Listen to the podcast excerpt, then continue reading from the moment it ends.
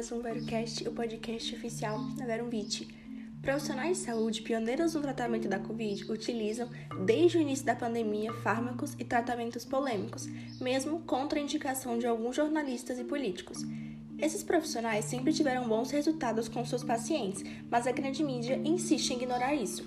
Uma das medidas adotadas por esses profissionais que a grande mídia odeia foi a técnica de pronação, deitar de bruços. Até poucos dias era falado, não há comprovação científica da pronação na Covid-19, que é o deitar de bruços. Essa afirmação de que não há comprovação científica desestimulou muitos profissionais de saúde a usarem a técnica em seus pacientes. Mas as pessoas que fizeram a pronação, mesmo contra a indicação de alguns políticos e jornalistas, sobreviveram mais. Um estudo randomizado com mais de mil pacientes de vários países comprovou cientificamente que a pronação ajuda no tratamento da Covid-19, em especial com pacientes que necessitam da gânula nasal de oxigênio com alto fluxo.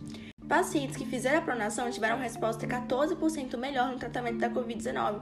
O risco de ser entubado também foi 25% menor no grupo que fez a pronação. Além disso, o risco de morte foi 13% menor nesse grupo. Ou seja, quem esperou esse artigo científico ser publicado possivelmente pagou com a vida de vários pacientes. Portanto, a pronação de pacientes acordados com insuficiência respiratória devido à Covid-19 reduz a incidência de falha no tratamento, necessidade de intubação e mortes, sem qualquer sinal de dano com essa técnica. É importante ressaltar que a pronação faz parte do tratamento precoce. Segundo alguns jornalistas e políticos, não há comprovação científica do tratamento precoce.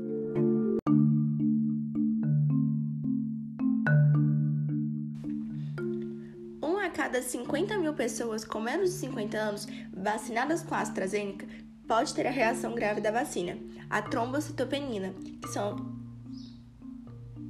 trombocitopenia, que é o número de plaquetas baixas e trombose imunológica induzida por vacina. O que exatamente acontece após a vacina em pessoas que manifestam esse efeito adverso raro e grave da vacina AstraZeneca e da Janssen? Primeiro, é importante esclarecer que a vacina da AstraZeneca possui alguns componentes incomuns, o que pode afetar os efeitos da vacina. Até mesmo o próprio adenovírus da vacina, que tem uma forte carga negativa, está relacionado com a diminuição das plaquetas em camundongos. O que acontece da trombose imunológica induzida é semelhante a uma síndrome sanguínea chamada HIT. Uma molécula chamada heparina, que é carregada negativamente, se liga a uma proteína carregada positivamente, chamada fator plaquetário 4, que é produzida pelas plaquetas para promover a coagulação. Na HIT, o sistema imunológico vê esse complexo como estranho e desenvolve anticorpos contra ele, causando assim os trombos. Em pessoas com trombose imunológica também ocorre isso, mas a vacina não é heparina que estimula isso e também o corpo produz anticorpos contra o próprio PF4. Esses anticorpos também podem se ligar e ativar as plaquetas, preparando-as para se agruparem e desencadear a coagulação. Os coágulos podem obstruir vasos sanguíneos importantes e causar a morte, mas, se identificado precocemente, há possíveis tratamentos.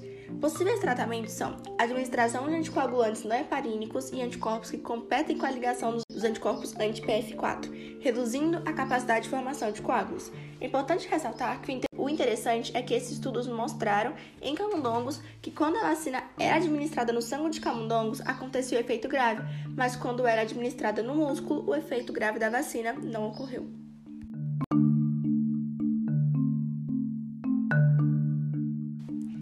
No estudo clínico da vacina da Pfizer, a falha da vacina para prevenir a Covid-19 foi de apenas 0,05% dos participantes vacinados. 8 de 17.411 tiveram infecção 7 ou mais dias após a segunda dose da Pfizer. Todavia, quando analisamos da Pfizer no mundo real, a falha da vacina é 10 vezes maior que o esperado. Cerca de 0,5% dos profissionais de saúde vacinados estão tendo Covid-19 mesmo assim, e é esperado um número bem maior para pessoas em contato com a variante Delta. Apesar da maioria desses vacinados ter, terem sintomas leves, eles apresentam uma alta carga viral, capaz de transmitir o vírus para outras pessoas por um longo período. Portanto, profissionais de saúde vacinados com a Pfizer podem ter Covid-19 mesmo assim e transmitir o vírus para seus pacientes. Ou seja, mesmo vacinado, não podemos nos descuidar, pois vacinados transmitem o vírus com muita facilidade, assim como não vacinados que não tiveram Covid-19, diferente do que alguns jornalistas e políticos afirmam.